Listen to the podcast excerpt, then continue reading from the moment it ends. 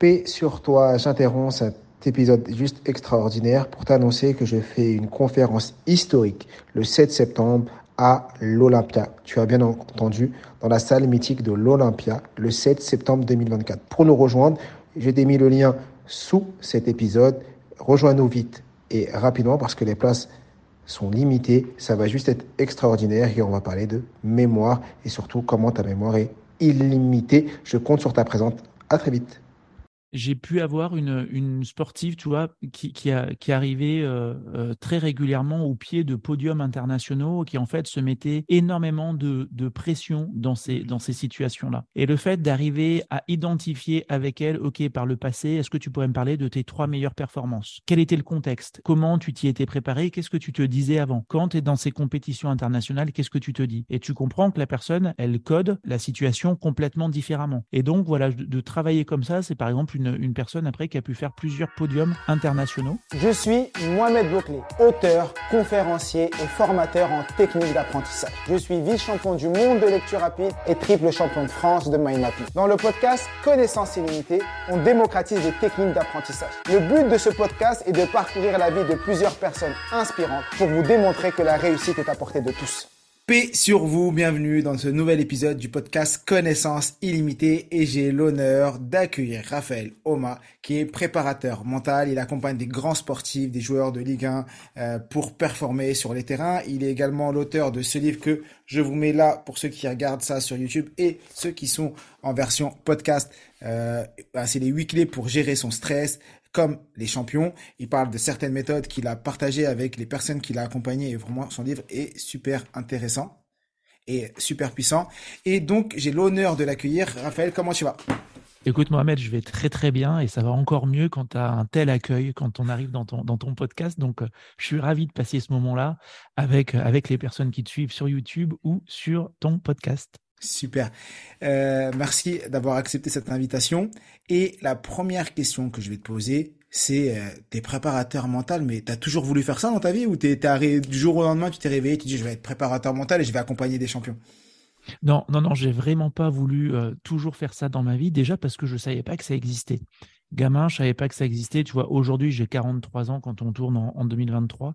J'ai fait beaucoup de tennis. Moi, gamin, j'ai fait pendant 15 ans. J'ai eu la chance, j'habitais pas très loin d'un club de tennis. De la maison, je pouvais voir les terrains de tennis et entendre les gens qui tapaient dans la balle.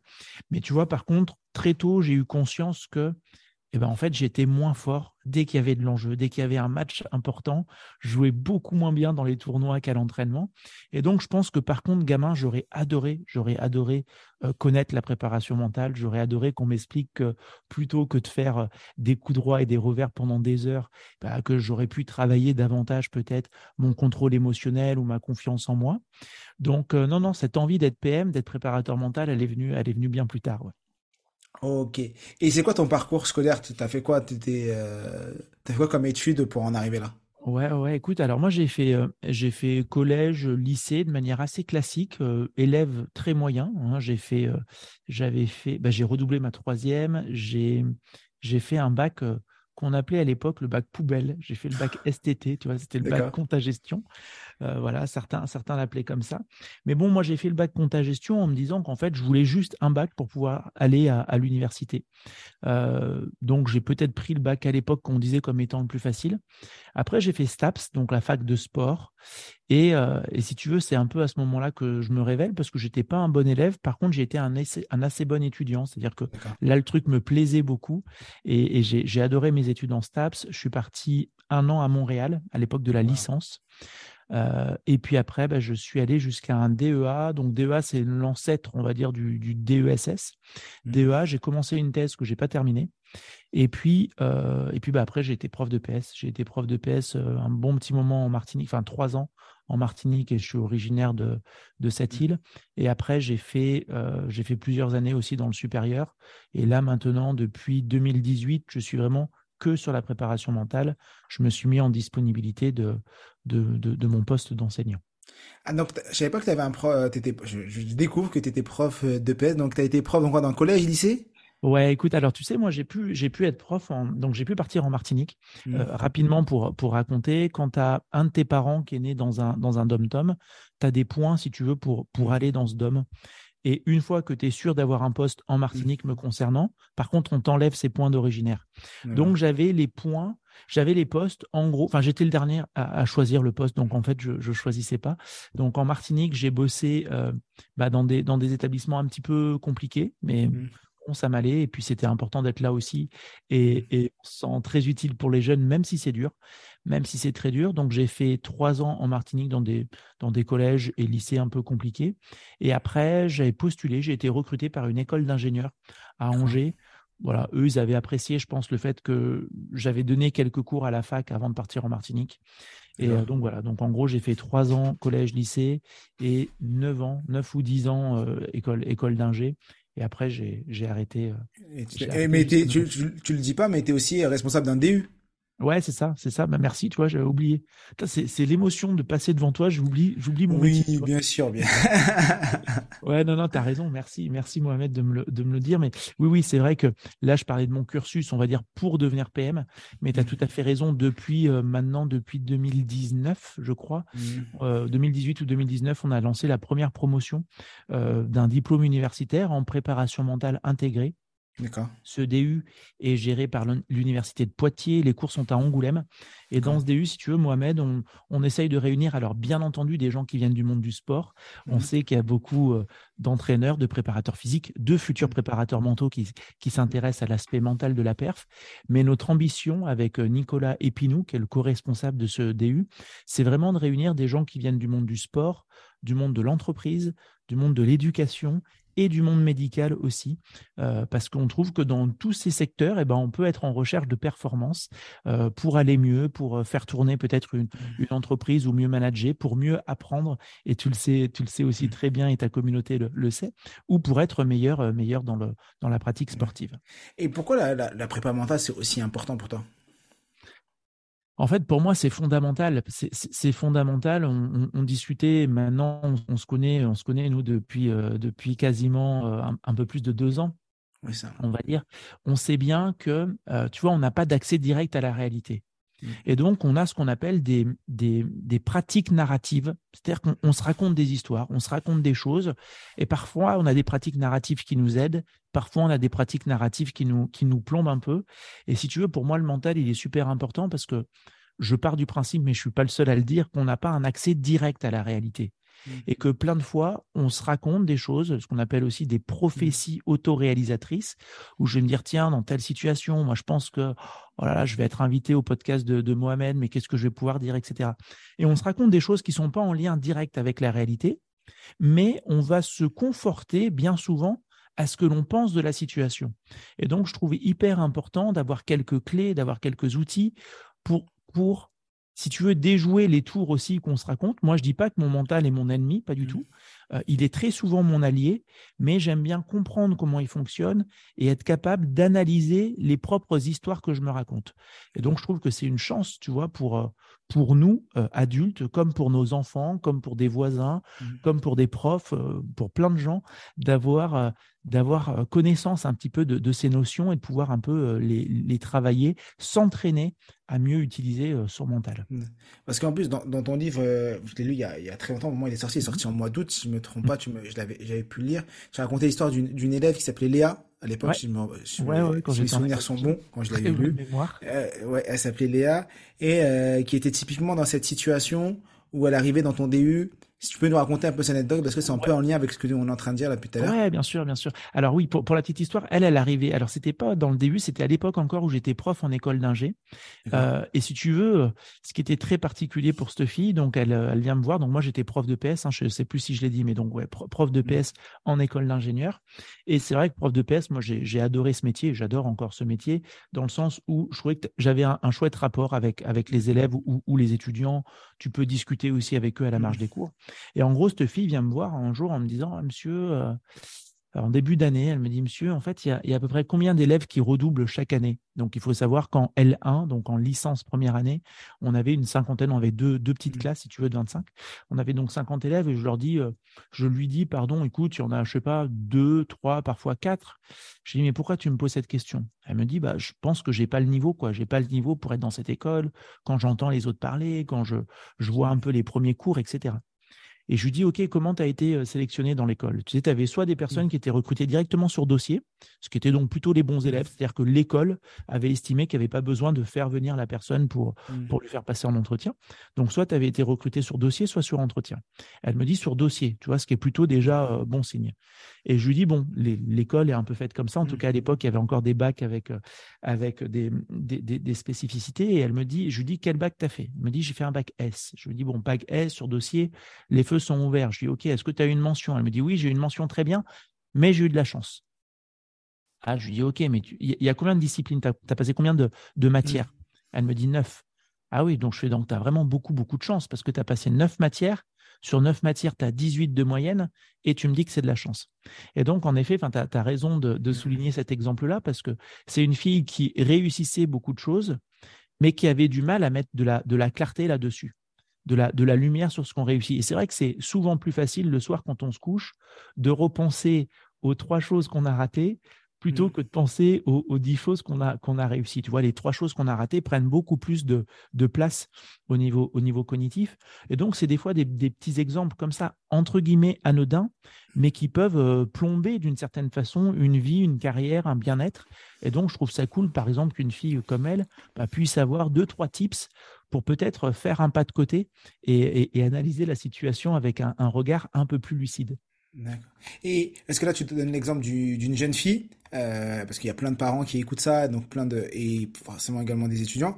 Mais toi qui accompagnes également les sportifs de haut niveau, est-ce que tu, tu vois que même des sportifs de haut niveau ont ce type de croyance ou non, c'est juste euh, pour le commun des mortels et euh, quand tu es sportif de haut niveau, tu as un mental de fer et tu pas de problème comme ça? Non, non, non, non, il y a, y, y a pas mal de sportifs qui ont aussi ces difficultés-là. J'ai envie de dire, alors tu as raison de dire, ils ont un mental de fer et ils avancent. En effet, ils ont de chouettes qualités mentales. En même temps, c'est aussi ce que l'on voit de l'extérieur et ce qu'ils peuvent aimer dans des séances de préparation mentale. Ils n'ont pas besoin de moi pour être très bons dans leur sport, ils sont déjà très très forts. Mais par contre, avoir cette parenthèse dans la semaine où justement, des fois, on peut aussi un peu tomber le masque et dire, bah, finalement, il y a ça que je trouve super dur. Voir, tu sais, des fois, Mohamed, j'ai des sportifs qui me disent, bah, tiens, le dernier match, j'ai pas été titulaire et en fait, en fait, j'ai été soulagé d'apprendre que j'étais pas titulaire. Tu sais, parfois, tu peux aussi un peu, un peu, un peu avoir peur, quoi, de, devoir réaliser ta performance devant 10 000, 15 000, 60 000 personnes euh, pour certains sportifs de Ligue 1. Et donc, euh, non, non, eux aussi, eux aussi travaillent, travaillent leur mental. Par contre, ce sont des personnes, tu sais, tu disais que le titre du livre, c'était huit clés pour gérer son stress comme les mmh. champions. Pour moi, un champion, il a trois caractéristiques et était aussi un champion, et plein de gens sont des champions même sans être des sportifs de haut niveau, c'est avoir un grand rêve ou un grand objectif. C'est pas mmh juste un rêve, j'imagine que ça serait cool et je fais rien, mais on peut dire avoir un grand rêve. Deux, c'est être stratège, c'est-à-dire avoir un plan d'action et passer à l'action pour se rapprocher au plus près de ce rêve. Et mmh. trois, c'est faire preuve de persévérance. C'est ce que je dis dans le livre. Voilà, pour moi, le champion, c'est pas uniquement des personnes qui veulent gagner des, médailles aux Jeux Olympiques, mais on, peut tous être des, champions à notre niveau. Et euh, toi, tu as, appris ce métier de, près parce que tu étais dans le sport, EPS, mmh. prof. Et comment tu as fait le switch entre euh, prof d'EPS, j'arrête le ma mission de, de salariés, mais également de fonctionnaires, parce que c'est la mhm. sécurité de l'emploi, à se dire, vas-y, je vais, je, vais, je vais devenir entrepreneur et je vais switcher dans la prépa mentale et pas autre chose. Parce que tu aurais mhm. pu être coach sportif, tu aurais pu faire plein d'autres choses. Ouais, tu as tout à fait raison. Petite pause pour te dire que si l'épisode te plaît, like, abonne-toi et mets 5 étoiles pour nous soutenir. Écoute, je pense que c'est une superbe question. Je pense qu'il y, a deux choses. La, première, elle est un peu en lien avec ce que tu as dit tout à l'heure en me disant, tiens, est-ce que les sportifs, ils, ont aussi ce, manque de confiance comme le commun des mortels ou est-ce que ce sont des top champions? Je te disais que dans mon cursus, j'avais pas été un très bon élève. J'étais un assez bon étudiant, mais euh, on se détend, tu vois, c'était un bon mmh. étudiant en STAPS. Hein. J'ai pas non plus fait euh, une super grande école, un truc super dur.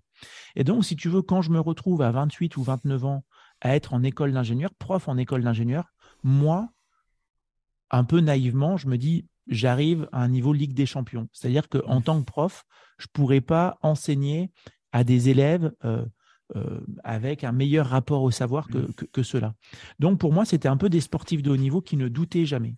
Et là, à l'inverse, je rencontre plein d'étudiants, plein d'élèves ingénieurs qui sont très très bons, qui ont eu des super notes au bac et en fait qui flippent qui flippent. Je leur fais faire aussi certaines activités physiques ou pareil au niveau des émotions, je vois que en fait, euh, bah non, ils sont pas, c'est pas des sur-hommes ou des sur-élèves ou des sur-femmes. Et donc, si tu veux, ça, ça a été le premier point qui m'a qui m'a donné envie de faire de la, préparation mentale, aussi parce que j'en ai discuté avec les responsables de l'école en disant, bah, en fait, je pense qu'on pourrait les accompagner encore mieux. On voyait aussi beaucoup de difficultés quand ils partaient en stage. C'est-à-dire qu'encore une fois, c'était des jeunes qui étaient très bons dans des matières scientifiques, mais quand ils partaient en stage, euh, ils avaient 21, 22 ans et ils se retrouvaient euh, des fois 2, 3, 4 mois en entreprise à devoir manager des personnes qui avaient 45 euh, ans, 50 ans. Et ça aussi, c'était très, très dur pour eux. Et puis, bah, comme je te disais, je pense que ça fait le lien aussi avec, euh, avec mon enfance où j'étais pas mauvais tennisman. Mmh. voilà, j'avais gagné deux trois, deux, trois tournois à mon petit niveau, mais où je voyais bien qu'en fait, mentalement, je gérais pas ce stress-là de la mmh. compétition, de il faut gagner ou je veux gagner à tout prix. Et donc, ces, deux, éléments conjoncturels ont fait que, j'ai eu envie, on va dire, de, de, de, partir plutôt dans la prépa mentale parce que je me sentais utile là-dedans. Et puis, d'un point de vue entrepreneurial, excuse-moi, j'ai des réponses très longues. Non, mais vas-y. J'y voyais aussi un peu, tu sais, on parle des fois un peu d'océan bleu ou d'océan rouge. Mmh. Et c'est vrai que si tu veux, il y a dix ans, un peu plus de dix ans maintenant, quand j'ai commencé vraiment à m'intéresser à la prépa mentale, en fait, on en parlait assez peu en France. Et moi, je me suis dit, bah, je pense qu'il y, y a, vraiment quelque chose à faire, on peut apporter. Donc, euh, bah, j'ai repris mes études pendant un an, euh, en accord avec, euh, avec l'école d'ingénieur dans laquelle j'étais. J'avais des déplacements à aller faire pour me former à l'université de Lille. Et puis, en contrepartie, bien entendu, bah, j'en faisais bénéficier après tous les, tous les, étudiants de, de l'école. Ouais, exactement. D'accord. Et donc, c'est à quel âge que tu as repris tes études?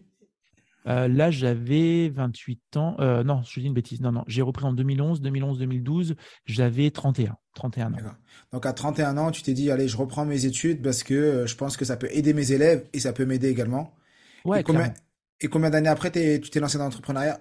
Tu as tout arrêté pour ça? Écoute, en fait, la formation, donc le DU, hein, sont souvent des formations courtes, un peu comme le, DU que je gère là à Poitiers, enfin que je co-gère. Euh, c'est une formation sur une année scolaire, donc de septembre à juin. Et j'ai lancé mon entreprise, mon, donc à l'époque on dit mon mmh. auto-entreprise, tout de suite après. Donc là, on est en peut-être en juin 2012. Finalement, pendant deux ans, je, je, travaille uniquement de manière bénévole.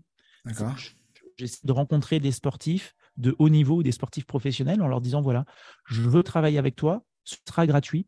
Par contre, j'avais une phrase que j'aimais beaucoup à l'époque et que je dis encore, c'est c'est pas parce que c'est gratuit que ça n'a pas de valeur. Donc, mmh. je te demanderai de t'investir comme si tu payais. Euh, puis, bah, sinon, on arrêtera de bosser parce que voilà. Mais mmh. ça m'a permis pendant deux ans de continuer de me former. Et puis, même maintenant, euh, presque dix ans plus tard, euh, bah, ça continue de me former à chaque nouveau coaching, à chaque nouvel accompagnement. En fait, on apprend, on découvre quelqu'un d'autre, on, on, pratique encore plus. Mais voilà, en gros, le, le, la transition s'est faite de cette façon-là. Super intéressant ce que tu es en train de me dire. Euh, donc, tu obtiens ton diplôme, ton DU, tu mhm. fais ça avec tes élèves et tu te lances tu lances ta boîte, mais toi, tu choisis pendant deux ans de faire ça bénévolement. Pourquoi tu t'as pas, euh, comme beaucoup de gens font, se disent bah non c'est bon j'ai le diplôme et je vais monétiser, je vais prendre de l'argent. Pourquoi toi tu as choisi de faire ça bénévolement pendant deux ans? Alors bah, déjà, je pense que j'avais la chance de pouvoir le faire. C'est-à-dire qu'en fait, j'avais mon salaire de prof et je reconnais que mon salaire de prof, tu vois, m'allait. Hein, je n'ai mmh. pas besoin de dépenser énormément. Donc, ça m'allait très bien. Et je le voyais en fait comme un moyen de continuer de me former, de continuer de me former très honnêtement aussi sans mmh. pression. Euh, c'est-à-dire que voilà, je me disais pas tiens mince la personne elle m'a payé. Mmh. Euh, je pouvais aussi, je trouvais contacter des personnes qui étaient euh, comment dire plus dans le, dans le haut de, de, des performances mmh. au niveau, au niveau national. Et, euh, et puis, ça m'a permis aussi de créer mon réseau de cette manière. Et aujourd'hui, bon, bah, c'est sûr que euh, alors, j'interviens plus bénévolement. Par contre, c'est sûr que je, je, je, ne facture pas tout le monde exactement de la même façon euh, mmh. entre un joueur de Ligue 1 et un entrepreneur. Et parfois, bah, j'ai plaisir aussi à accompagner euh, un gymnaste ou une gymnaste. J'ai pu travailler avec un snowboarder, même s'il est à très haut niveau. Il est d'ailleurs aujourd'hui de très haut niveau international. En fait, ils gagnent pas énormément, ils ont beaucoup de frais de déplacement. Et dans ce cas, bah, on s'arrange autrement et, c'est très bien comme ça. Pourquoi je parle de ça? Parce que, et je voulais que tu appuies sur ce sujet-là, parce que je rencontre beaucoup de personnes et souvent, euh, la question c'est, euh, tu as parlé tout à l'heure d'océan rouge, d'océan bleu. Tout le monde cherche l'océan bleu et tout le monde cherche aussi rapidement l'argent. Alors que forcément, c'est pas au début quand tu te lances, effectivement, il faut vivre de, de sa passion, il faut gagner de l'argent, mais accepter de se dire pendant quelques temps, de faire ça soit bénévolement, soit il y a le principe aussi des 100 consultations. Souvent on dit bah un coach, tu fais 100 consultations gratuites sans coaching gratuit, parce que comme ça, t'attends rien de personne, tu fais ça gratuit, t'as plus le syndrome de l'imposteur, t'as plus cette, cette, image de dire je vais demander de l'argent mais je suis pas sûr d'avoir des résultats. Et comme ça, indirectement, par la pratique, tu enlèves cette croyance limitante de j'ai pas de résultats. Et après, effectivement, ce que tu as fait, tu as pu avoir des preuves sociales, des résultats, et donc as été, tu t'es senti plus légitime quand tu as demandé de l'argent. Parce que dis, attends, j'ai déjà accompagné tant de personnes, j'ai eu tel résultat, donc aujourd'hui, je sais que je peux me faire payer pour... Euh, et donc, ça rentre aussi ton processus d'apprentissage. Moi, c'est ce que j'avais fait quand j'étais en association pendant un an, je faisais euh, bénévolement, je partageais mon savoir parce que euh, bah, je voulais le faire déjà, ça c'était important, et je me, je savais pas que je pouvais être payé pour ça. Mmh, mmh. Et, j'ai énormément appris, et comme ça, c'est comme ça que je me suis lancé après, mais je me suis dit maintenant, je vais me, je vais en faire mon métier et je vais travailler à, plein temps dessus. Est-ce que toi, tu as des anecdotes de personnes que tu as accompagnées, euh, des personnes que, qui étaient en difficulté ou que c'était dur pour eux et tu as trouvé, tu as vu une transformation incroyable parce que la personne a réussi à transformer quelque chose dans leur esprit? Et tu as ça ou pas? Je pense que tu vas voir, mais... Oui, oui, oui, oui, oui j'ai plusieurs exemples comme ça. alors, je pourrais pas forcément donner des, des noms. non, donne pas de nom. On reste, ça reste confidentiel, mais tu peux donner. Mais, mais oui, oui. En fait, si tu veux, c'est vraiment ce que je disais tout à l'heure sur, sur le fait qu'on n'a pas un accès direct à la réalité, qu'on se raconte parfois certaines, histoires. Tu sais, tu vas des fois avoir des sportifs, euh, et tu as plein de sportifs. Alors là, je n'ai pas d'exemple sur des entrepreneurs, mais tu as plein de sportifs qui sont très, très intelligents, qui sont capables de décider dans l'action, qui sont capables de se représenter dans, dans, l'espace et de décider des opportunités, etc. Et je ne sais pas, par exemple, tu as des personnes des fois qui viennent te voir, mais en fait, ça fait un an, deux ans, trois ans qu'elles savent qu'elles auraient besoin d'un travail en prépa mentale, tu vois? Mmh. Et malheureusement, pour différentes raisons, elles n'ont pas osé, elles n'ont pas pu le faire, faire plus tôt. Et, des fois, tu as des personnes qui vont avoir certaines croyances. Tu parlais, par exemple, du, syndrome de l'imposteur et d'avoir tel type d'interférence. Euh, tu as des personnes qui, en une discussion, vont arriver à faire ce pas de côté, qui sont très euh, structuré, très, très capable aussi de, euh, tu vois, d'intelligence et d'intégrer les informations. Et ça m'est arrivé euh, plusieurs fois que, en fait, sur un, sur un laps de temps très court, parce que simplement tu codes différemment la situation, la personne, elle, elle apporte une réponse complètement différente et qui l'aide, qui l'aide vraiment. Et c'est vraiment, si tu veux, c'est tout, c'est tout ce qui me passionne dans la préparation mentale.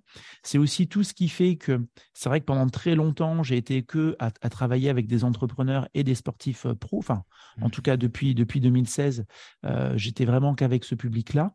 Euh, pour autant, aujourd'hui, je me dis, c'est un tel trésor pour moi, tu vois, que j'ai envie de le partager, d'où d'où le livre, même si après mmh. tu le partages modestement, d'où le, le, le, podcast aussi que j'ai. Et je me dis, bah, au moins, ça peut permettre à plein de gens, même si elles ne payent pas, pour un accompagnement en préparation mentale, d'avoir comme ça des outils parce que bah, tu as raison, des fois une lecture, parfois une prise de conscience, euh, une phrase. Tu, mmh. tu, disais aussi qu'on cherchait beaucoup euh, la réussite soudaine. Tu sais, moi, il y a une phrase que j'aime beaucoup, c'est ceux qui réussissent soudainement se sont préparés longuement. Mmh. Et, et, des fois, c'est tout bête, mais d'avoir quelques mantras un peu comme ça, ça aide aussi à se, à se comporter différemment dans telle ou telle situation et à se sentir mieux et parfois à plus performer. D'accord. Et euh, est-ce que tu as, un exemple précis, tu ne dis pas le nom, mais d'une personne qui était à tel niveau et qui est arrivée à tel niveau grâce à, à ça pour que les, les auditeurs puissent se dire, euh, se projeter? Ou si tu n'as pas, on peut revenir après parce que c'est vrai que c'est pas préparé, mais. Ouais, écoute, non, non, c'était alors c'est pas préparé, mais en tout cas, j'ai pu avoir une, sportive, tu vois, qui, arrivait très régulièrement au pied de podiums internationaux, qui en fait se mettait énormément de, pression dans ces, dans ces situations-là. Et le fait d'arriver à, à identifier avec elle, ok, par le passé, est-ce que tu pourrais me parler de tes trois meilleures performances? C'était ça, ça et ça. OK. quel était le contexte? Comment tu t'y étais préparé? Qu'est-ce que tu te disais avant? Tiens, je me disais que j'avais tout à gagner, que c'était cool d'être là, mmh. etc. D'accord. Quand tu es dans ces compétitions internationales, qu'est-ce que tu te dis? Et tu comprends que la personne, elle, elle code en fait la, la situation complètement différemment que c'est très important, qu'on n'est pas là pour rigoler, que j'ai que j'ai beaucoup à perdre et qu'en mmh. même temps je dois prouver, etc. Et donc voilà, de, travailler comme ça, c'est par exemple une, une, personne après qui a pu faire plusieurs podiums internationaux. On est, elle n'est pas encore montée sur la, sur la plus haute marche, mais en tout cas, elle a fait plusieurs, plusieurs podiums euh, voilà, sur, des, sur des championnats d'Europe ou sur des championnats du monde. Euh, pour les personnes qui n'ont pas lu ton livre, je pense qu'il y a pas mal de personnes qui vont aller se le, procurer parce que parmi les gens qui nous écoutent, il y a, beaucoup de, lecteurs. Euh, donc, c'est les huit clés pour gérer son stress comme les champions. Est-ce que là, comme ça, tu as une, deux ou trois clés? Les, mhm. trois. Je sais que si t'en as mis huit, c'est que c'est tu, tu préfères. C'était huit préférés parce que. Mais il veut pas te dire d'en choisir parmi les huit, mais même si, est-ce que tu n'aurais pas. Quelles sont les trois pour toi les plus importantes? Et euh, ou, euh, ou les deux ou une? Allez, je, je, veux bien les trois. Bah, les trois et nous expliquer un peu pourquoi et comme ça après les gens pourront aller voir. Bon, c'est pas facile parce qu'en effet il faut faire un choix mais c'est très bien comme ça si les personnes veulent connaître les autres elles pourront aller aller feuilleter le livre ou, ou, ou l'acheter. Je préviens il n'y a aucune affiliation et euh, à la base c'était pas prévu que je parle du livre et à la fin on parle du livre. Écoute alors je vais te donner trois clés je vais donner les deux premières et la dernière. Les deux premières parce que c'est en effet un livre pour apprendre à gérer son stress comme les champions. J'ai aussi expliqué ce qu'était mmh. un, un, champion pour moi. Écoute, pour être stressé, déjà, je vais dire qu'il faut deux, deux ingrédients. Mmh. Le premier, c'est qu'il faut être dans une situation à enjeu, une situation importante, c'est-à-dire ce qui va se passer à la fin est très important pour moi, en tout cas est important. Deuxièmement, il faut douter, à tort ou à raison, en tout cas, il faut douter de nos ressources. C'est-à-dire que je ne suis pas certain d'avoir les ressources suffisantes pour faire face à une situation, et cette situation est importante. Ça, ça nous donne nos deux premières clés. C'est-à-dire que la première clé, Mohamed, en fait, je vais venir questionner l'enjeu on a aujourd'hui beaucoup de méthodes sur la gestion du stress qui vont venir s'intéresser aux conséquences du stress, aux symptômes du stress. Et en fait, je trouve assez peu, ça veut pas dire que personne d'autre le mmh. fait, mais assez peu de méthodes où on vient questionner la cause du stress. Les mmh. conséquences, ok, euh, je suis tendu, on va avoir des techniques de, détente, on va avoir des techniques de, de respiration, de pratique sportive, ok. Mais qu'est-ce qui fait que je suis stressé à la base? Et donc, on a notamment ce qu'on appelle de la restructuration cognitive. Donc, je présente dans cette première clé, euh, le titre c'est Est-ce si important? Dans cette première clé, on va venir questionner l'enjeu et se dire, bah, en fait, comme je n'ai pas un accès direct à la réalité, mmh. si je change l'histoire que je me raconte, je vais baisser l'enjeu de la situation. Euh, je sais que toi, tu, tu accompagnes beaucoup d'élèves, beaucoup d'étudiants. Mmh peut-être que si on recalibre l'importance que l'on donne à la situation, on va peut-être pouvoir exprimer davantage notre potentiel. Mmh. Donc, première clé, c'est arriver à questionner notre enjeu. Mmh. Et c'est tout le risque quand, quand on est stressé, on croit tout ce qu'on se raconte. Tu sais, quand je suis très stressé, je ne suis pas dans la nuance. Je ne sais pas nuancer quand je suis stressé. Je ne sais pas relativiser quand je suis stressé. Je manque de curiosité, etc. Donc, on vient travailler sur des modes mentaux différents. Première clé. La deuxième clé, bah, je, l'ai aussi un peu, un peu dit tout à l'heure, c'est du coup d'avoir de la clarté sur nos ressources. Mmh. On est très très bon pour voir tout ce qu'on ne sait pas faire. On a beaucoup plus de mal pour, pour avoir de la clarté sur nos qualités, nos compétences, nos ressources. Si j'ai un socle solide, je sais sur quoi m'appuyer, bah, je vais moins douter aussi, je vais avoir plus de mmh. confiance en moi. Donc si j'arrive à baisser l'enjeu et avoir plus de clarté sur mes ressources, voire avoir plus de clarté, mais aussi savoir les développer, comme toi tu mmh. l'apprends à tes, à tes élèves, forcément, je vais être moins stressé. Donc ça, on pourrait dire, ce sont les deux premières clés. Et puis maintenant, on va, on, passe toutes les mmh. pages à, grande vitesse, on arrive à la dernière clé.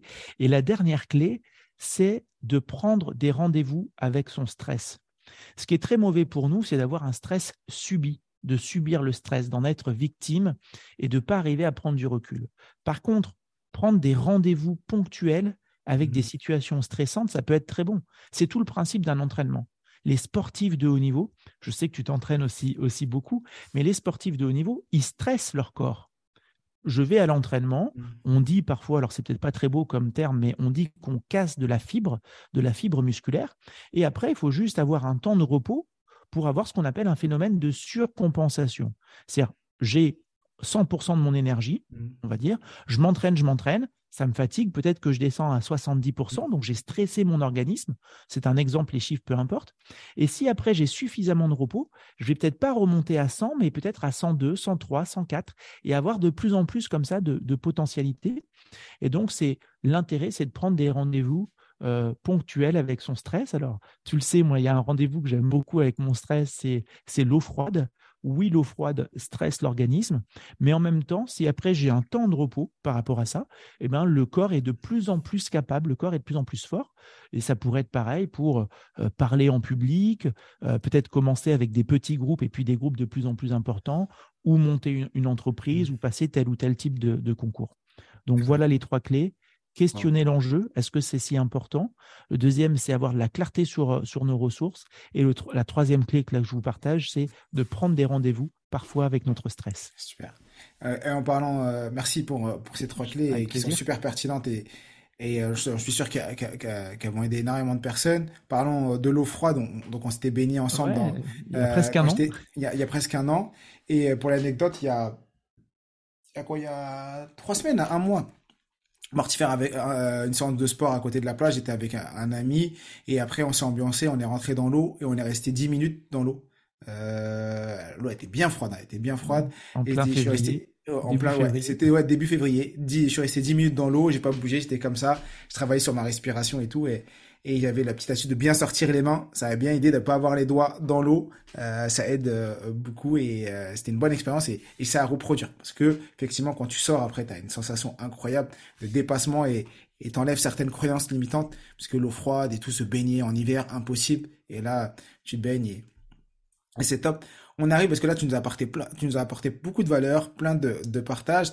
Euh, j'aime bien faire des épisodes assez courts pour que les gens euh, puissent apprendre euh, énormément, mais en peu de temps. Ça, c'est important pour moi. Est-ce que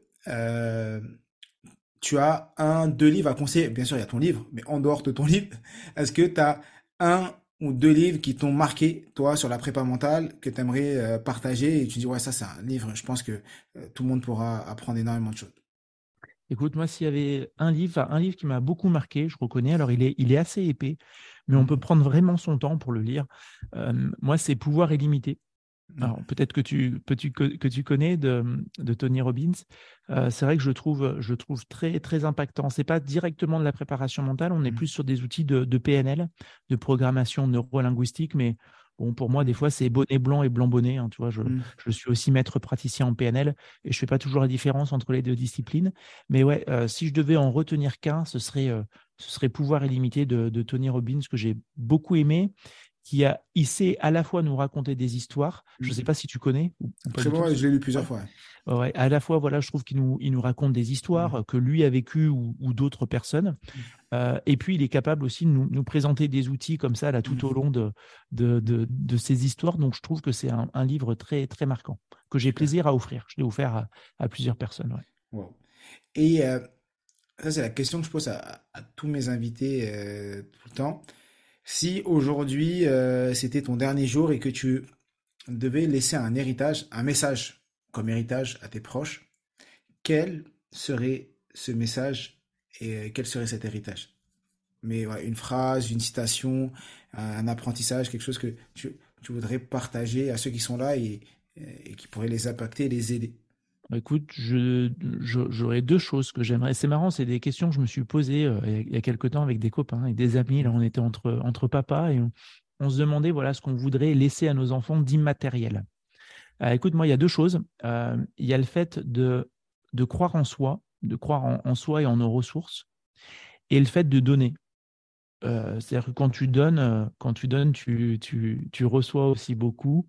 Et voilà, de croire en soi et d'être généreux, d'être généreux avec les autres. Alors, ça ne veut pas dire de se perdre, hein, il faut aussi savoir peut-être des fois donner un cadre à, cette générosité, mais, mais je pense que quand tu donnes, que ce soit dans le milieu associatif, que ce soit dans le milieu éducatif, que ce soit dans le milieu entrepreneurial, je pense que d'une manière ou d'une autre, tu reçois aussi toujours, toujours beaucoup.